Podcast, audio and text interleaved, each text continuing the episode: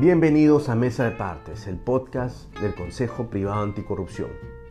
Mi nombre es Eduardo Herrera Velarde y en este episodio vamos a hablar de la forma como son diseñadas las normas legales en el Perú. Imagínese el siguiente enunciado. Quédate en casa, trabaja desde casa, haz tu vida desde casa, pero si la computadora o el router se te malogra, no puedes comprar otro. Eso está prohibido.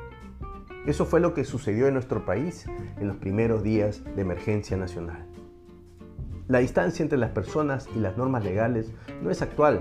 En realidad es un mal del Estado peruano desde hace mucho tiempo. Esto proviene de una forma errada en que las normas son concebidas. Usualmente el legislador, ya sea el Congreso, el Poder Ejecutivo o incluso los gobiernos locales, no tienen en cuenta en la mayoría de los casos las expectativas y necesidades de las personas. Por eso se dice que las normas legales son construidas desde arriba y en abstracto.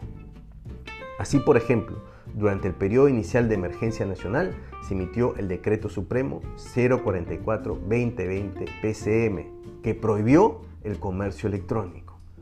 El mensaje entonces lanzado por el gobierno resultaba totalmente contradictorio con esta norma.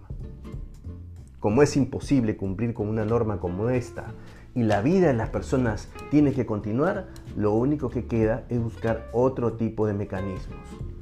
Se generan incentivos así para mercados paralelos o mercados negros. Se empieza a crear un derecho informal en detrimento de un derecho oficial o formal.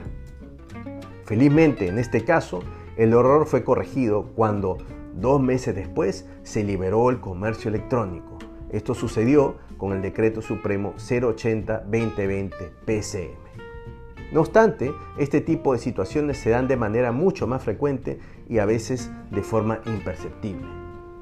Si las normas legales van a ser creadas desde un lugar apartado de la realidad, entonces pasa que pocos o nadie las cumple.